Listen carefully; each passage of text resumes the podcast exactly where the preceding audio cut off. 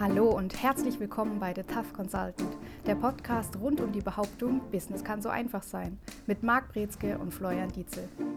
Herzlich willkommen zu einer weiteren Folge in unserem Podcast. Heute mit dem Thema Perspektiven sind die Unterhosen, man sollte sie häufig wechseln. Also das mit den Unterhosen ist mir erstmal neu, das wusste ich jetzt nicht, das ist eine neue Erkenntnis für mich. Ich meine, ich bin ja noch jung, ich kann daran arbeiten. Spaß beiseite! Was meinst du mit den Perspektiven überhaupt? Was sind die Perspektiven im Zusammenhang? Sind das Ziele, die du meinst, oder sprichst du von was anderem? Generell der Kontext, in dem diese Aussage passt, ist natürlich auf Führungskräfte bezogen. Das heißt, wenn es darum geht, dass man sich überlegt, ob man die eigene Perspektive auch mal hinterfragt, dass man auch Neues zulässt, dass man sich aus der Komfortzone von alten Gewohnheiten wegbewegt. Dazu braucht es frischen Wind, dazu braucht es frische Unterhosen und dazu braucht es auch frische Perspektiven. Also du sprichst jetzt bewusst von Perspektiven von Führungskräften bzw. Personen, nicht von Perspektiven von Unternehmen. Naja, sowohl als auch. Also jedes Unternehmen ist natürlich die Summe von den Perspektiven, die in den Führungskräften stecken und dem Personal insgesamt stecken. Das gesamte Mindset aller Mitarbeiter bildet das, was wir gemeinhin als Corporate Culture kennen. Und diese Corporate Culture ist auch wiederum eine Perspektive, die man sich dann auch im Verhaltensverlauf von Unternehmen anschauen kann, beispielsweise bestimmte Muster oder Pattern, die man dann erkennen kann, wenn man Unternehmenshistorien sich anschaut, das ist das, was letztlich da drin steckt. Das ist das, was man sich da sichtbar werden lassen kann. Und dann sind wir auf der gesamten organisatorischen Ebene. Aber das trifft natürlich auch zu auf die einzelne Führungskraft, die sagt, hey, ich möchte gerne wissen, was kann ich besser machen, was gibt es Neues und was kann ich auch ausprobieren, was ich vielleicht noch nicht probiert habe, um damit dann auch ein neues Level in der Performance zu erreichen. Die Culture, ähm, wie du eben angesprochen hast, die sich aus den verschiedenen Perspektiven zusammensetzt dann, die ändert sich ja sowieso mit Gehen und Bleiben von Mitarbeitern, oder? Und wenn neue hinzukommen. Das ist richtig, allerdings sind schon bei Recruiting-Prozessen generell Unternehmen häufig sehr engstirnig. Das heißt, wir haben da die Situation, dass die immer die gleiche Art von Leuten einstellen, die suchen nach denselben Persönlichkeiten, wie sie selbst schon sind. Und damit ist so frischer Wind gar nicht gegeben, sondern es ist häufig einfach nur derselbe Wind, der ein bisschen heller aussieht und dass man aber wirklich mal was komplett Neues auch an Bord bringt. Das ist das ganze Thema Vielfalt, das ist das Thema Diversity, was so wichtig ist, weil da dann die Unternehmen die Möglichkeit haben, viel mehr Menschen anzusprechen und auch viel mehr Leute zu erreichen und auch neue Gedanken, neue Ideen, echte, wahre Innovationen ins Leben zu rufen. Das ist nur dann gegeben, wenn ich darauf achte, dass wirklich frischer Wind auch frischer Wind bedeutet und nicht einfach nur hm, dieselbe alte dicke Luft in einem anderen Verpackung. Was ist, wenn der Wind zu frisch ist? Also wenn der Wechsel, die Veränderung, sage ich mal, ähm, zu schnell ist und die Leute sich vielleicht dann auch ganz schnell überfordert fühlen können. Es ist natürlich immer eine Frage der Balance, da hast du recht. Also man muss aufpassen, dass man aus diesem Wind nicht einen Sturm werden lässt und dass man da dann auch gar nicht mehr hinterherkommt, sondern das Ganze muss natürlich in einem bestimmten Mix da sein und auch gegeben sein. Und wenn wir darauf achten, dass wir allerdings dafür sorgen, dass es immer ein bisschen frischen Wind gibt und dass man aber auch die Werte, die Erfahrungen, die Kompetenzen, die Expertise und das, was funktioniert, die Best Practices mit kombiniert in diesen Mix, dann hat man die beste aller Möglichkeiten gewählt. Wenn ich jetzt ein Unternehmen bin, was eine extrem geringe Fluktuation hat, vielleicht auch kein großes Unternehmen, wo sich alle wohlfühlen, alles passt, bleibt ja alles relativ gleich. Wir haben jetzt gesagt, mit neuen Mitarbeitern kommt frischer Wind rein. Was hätte ich denn für Möglichkeiten, frischen Wind reinzubringen, wenn sich eben nicht die Leute von A nach B wechseln und sich bewegen? Da ist die beste Möglichkeit Personalentwicklung. Also, dass wir wirklich sagen, wir haben externe, die regelmäßig, jährlich, quartalsweise ins Unternehmen kommen, uns da draußen erzählen oder uns von da draußen erzählen, was gerade los ist, was wichtig ist, was funktioniert, was man anders machen kann, dass man ständig nach Feedback sucht, dass man auch im Austausch mit den Kunden natürlich die Erkenntnisse zieht. Denn der Kunde ist derjenige, der sich am schnellsten entwickelt. Die Erwartungshaltung von Kunden, die Anforderungen an Zufriedenheit, an Produkte, an Dienstleistungen sind ständig am Wachsen. Und da ist es wichtig, dass man da den Ball nicht aus den Augen verliert und sich nicht ausruht auf vielleicht einem guten Jahr oder vielleicht auf dem einen oder anderen Erfolg, sondern dass man kontinuierlich versucht, sich zu verbessern. Der KVP ist hier tatsächlich angebracht und auch ein wichtiger Aspekt dafür, dass man sagt, man möchte nicht auf den Standards sitzen bleiben, die man erreicht hat. Im nächsten Schritt ist es natürlich auch wichtig, dass man ständig sich updatet, dass man vielleicht auch nicht jedes Jahr oder jedes Mal dieselben Trainer einlädt. Es gibt ganz viele Unternehmen, die sich mehr oder weniger immer denselben Trainer leisten, weil der ist pünktlich und das reicht. Und dass man sich da aber höhere Standards setzt, dass man da eine Mischung reinbringt, dass man auch neue Wege, Neues ausprobiert, neue Methoden anwendet und dafür auch sorgt, dass der frische Wind dann auch bei den Mitarbeitern gegeben ist und dass die nicht sagen, das haben wir schon immer so gemacht. Schneidest du dir nicht ein bisschen so selbst ins eigene Fleisch, wenn du sagst, man sollte nicht immer denselben Trainer jedes Jahr wiederholen und selbst auch Trainings anbietest in deinem Unternehmen? Und das ist auch eine berechtigte Frage. Sind Trainer nicht generell in dem Geschäft sich abzuschaffen oder Berater sich abzuschaffen? Denn letztendlich die guten Berater, die Experten, die sorgen ja dafür, dass das Unternehmen besser läuft, bessere Performance hat.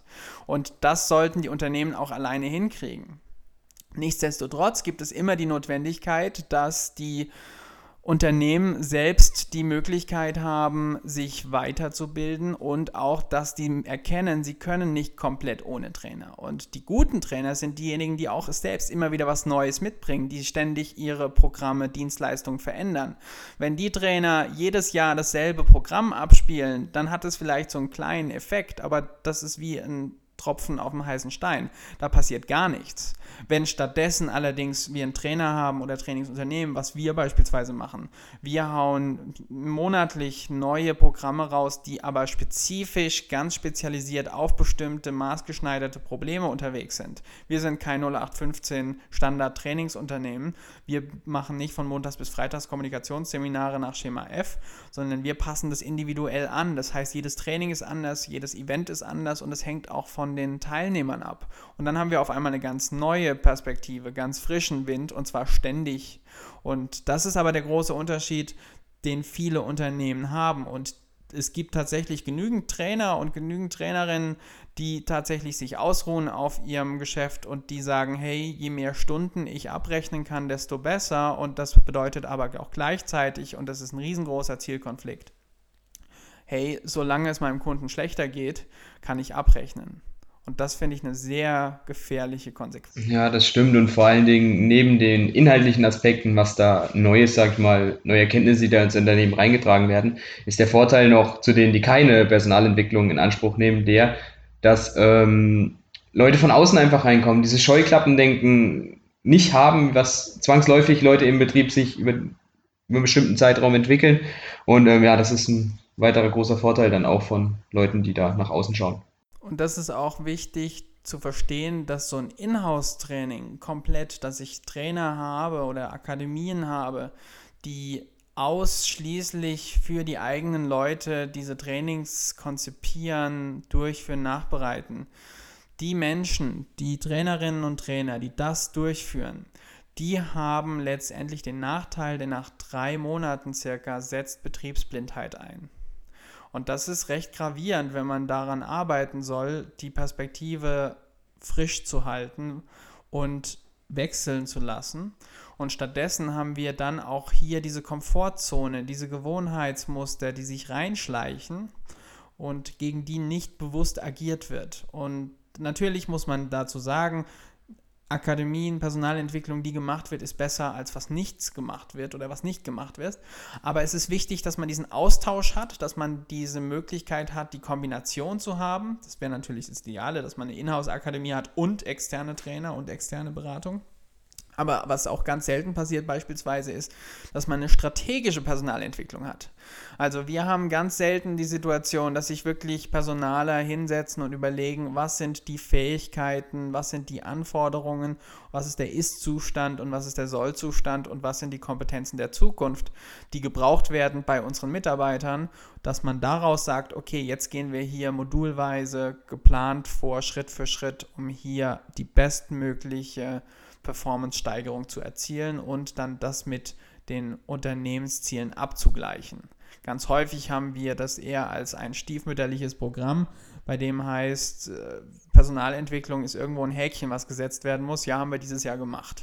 Und das ist alles andere als strategisch. Ja, vor allem, wenn du sagst, diese Strategie dann, dann kann man ja auch den Perspektivwechsel planen, bewusst, wodurch man dann nicht vielleicht überrascht wird von plötzlichen Veränderungen, oder? Perspektivwechsel zu planen ist ja schwierig. Ist deswegen schwierig, weil wir haben alle eine Perspektive und ich kann jetzt schlecht sagen, okay, ich nehme mir vor, morgen Nachmittag sehe ich das anders. Und das ist das letztendlich, was der Effekt von Perspektivwechsel wirklich bedeutet.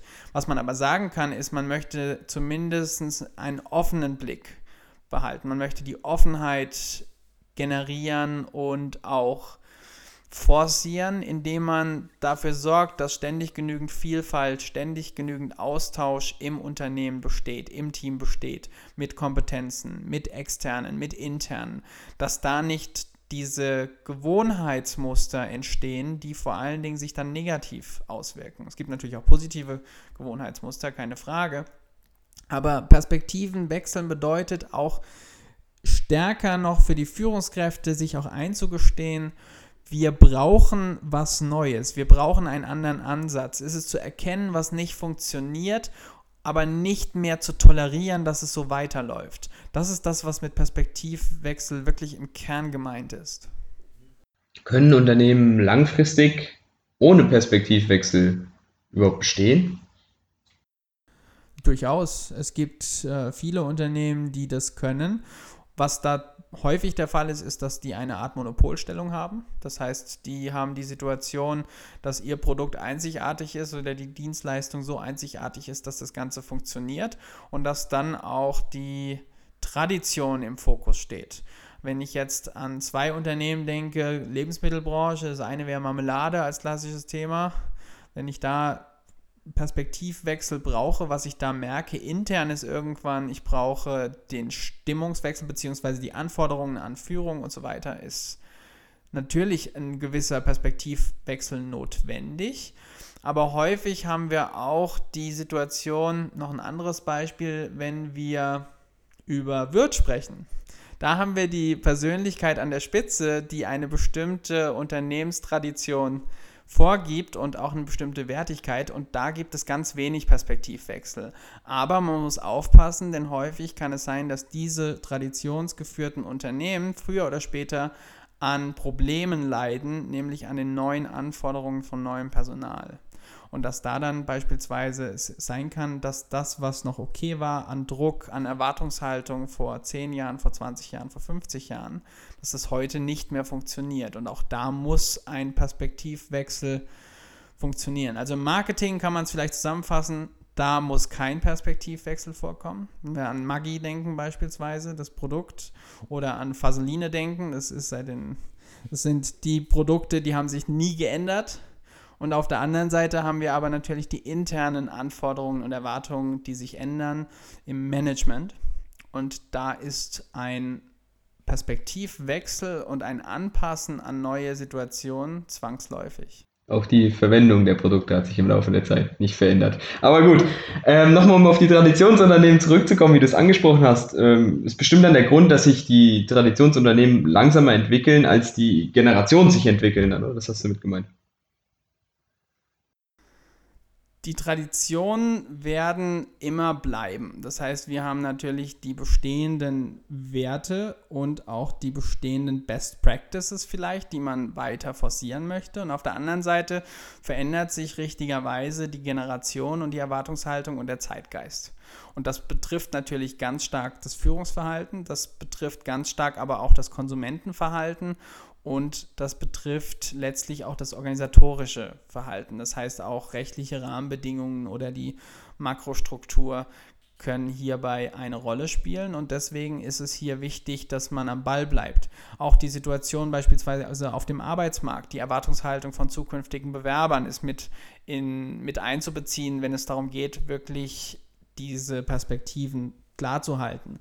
Und man kann es sogar so weit führen, dass man sagen muss, wir brauchen nicht nur eine frische Perspektive immer mal wieder, sondern wir brauchen ständig ein waches Auge und ein offenes Ohr für die Belange von denjenigen, die wir hier versuchen anzusprechen, zu überzeugen und mitzuziehen.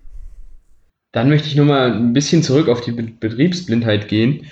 Ähm, ich habe ein bisschen drüber nachgedacht. Jetzt gibt es Möglichkeiten, intern Betriebsblindheit zu brechen bzw. zu vermindern, dass die sich entwickelt, klar, aber dass die sich langsamer entwickelt vielleicht und dass man doch irgendwie einen Blick ohne Leute von außen geöffnet bekommt?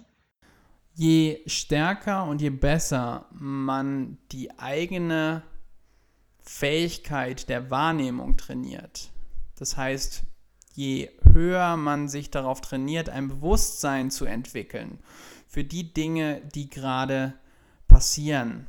Es gibt diesen englischen Ausdruck Awareness. Das heißt, was ist, bin ich mir bewusst? Was nehme ich wahr? Was kann ich erkennen? Und je größer ich dazu bereit bin, Dinge zu sehen, zu erkennen und daran zu arbeiten, auch die Emotionen zu verstehen, die Menschen zu verstehen, die Motivation zu bedenken, über die Implikationen nachzudenken, dann bin ich auch aufnahmebereit genug, um dann zu sehen, wenn beispielsweise sich Betriebsblindheit einschleicht in einer bestimmten Sache in einer bestimmten Abteilung zu einem bestimmten Thema. Wenn ich beispielsweise merke, hey, meine Vertriebsabteilung hat gerade die Scheuklappen auf, das kann ich nur dann wahrnehmen, wenn ich selber nicht die Scheuklappen aufhabe. Das bedeutet aber auch, dass ich ständig an mir arbeiten muss und da wirklich sehr vorsichtig vorgehen muss, dass ich ständig mich auch mit vielen Themen auseinandersetze und selbst nicht zu singulär fokussiert bin. Das bedeutet nicht zu engstirnig, nicht zu verbissen in eine Richtung gehe. Wenn wir jetzt nochmal den, den Titel genauer betrachten, Perspektiven sind wie Unterhosen und äh, man sollte sich ständig wechseln, häufig wechseln, ähm, haben wir darüber gesprochen, dass Mitarbeiter für Perspektivwechsel unter anderem äh, verantwortlich sind. Nun gibt es den Begriff Perspektiven, aber auch den Begriff Perspektivlosigkeit. Und auch die kann es ja im Rahmen von Mitarbeitern dann geben. Was mache ich denn, wenn ich meine Abteilung, ein Team habe, was recht perspektivlos ist? Perspektivlos bedeutet auch so viel wie hoffnungslos. Das ist auch einer der Gründe, warum der Begriff alternativlos so stark in die Kritik geraten ist in der Presse, weil hier natürlich mit auch Auswegslosigkeit impliziert wird. Und das ist Perspektivlosigkeit ist letztlich das, was wir auch als Depression bezeichnen. Also, dass da keine Hoffnung besteht, dass da keine Möglichkeiten gesehen wird. Und das ist das Gegenteil von dem, was wir eben nicht nur predigen, sondern auch trainieren, beraten im Ansatz und das ist Potenzialdenken. Also, dass wir nach Möglichkeiten denken und immer wissen, es gibt eine bessere Möglichkeit, es gibt einen besseren Weg. Und es gibt nicht nur einen, sondern es gibt viele davon. Und dass ganz viele mögliche Wege auch zu den Zielen und zu der Zielerreichung führen können. Und diese Perspektivlosigkeit ist immer dann gegeben, wenn keine Vision gegeben ist. Das heißt, wenn es an komplett einer Zielorientierung fehlt, wenn die Mitarbeiter nicht abgeholt werden und wenn die sich dann auch in einer Perspektive befinden, bei denen das Ganze nicht mehr in Handlungsoptionen mündet. Das heißt, dass die Perspektive, die die haben, bereits so negativ geprägt ist durch den eigenen Fokus, den die haben, dass die keine Möglichkeiten mehr sehen, ordentlich zu handeln oder auch überhaupt optimistisch zu sein. Und wenn das gegeben ist, dann ist, sagen wir mal so, der Zug schon abgefahren. Also haben die dann schon gekündigt. Innerlich. Teilweise, teilweise sind sie auch schon innerlich vom Gebäude gesprungen. Also es kommt darauf an, wie weit die sind. Das ist tatsächlich die Frage, weil Kündigung ist auch wieder eine Möglichkeit und das wäre eine Perspektive. Ja, ist richtig. Absolut recht, die Argumentation. So krass habe ich es jetzt dennoch nicht gemeint. Also muss hier keiner vor den Zug springen oder sonst irgendwelche Dinge. Ähm, aber, nee, genau, perfekt erklärt. Gibt es sonst noch was, was du beitragen möchtest? Was, was, was fällt hängt dir noch auf den Zahn, wenn du an diese Thematik denkst? Wichtig ist, dass Perspektive auch was sehr Produktives sein kann. Das heißt, wenn man eine sehr positive Perspektive hat und auch optimistisch in eine bestimmte Richtung denkt, dann sorgt das dafür, dass die Perspektive Potenziale erkennen lässt, dass man die Handlungen sieht und auch durchführt, die notwendig sind. Nicht nur notwendig, sondern auch Spaß, Freude und Ergebnisse bringen. Und dann läuft das Ganze im positiven Kreislauf. Und diese Perspektive will man auch nicht unbedingt unterbrechen.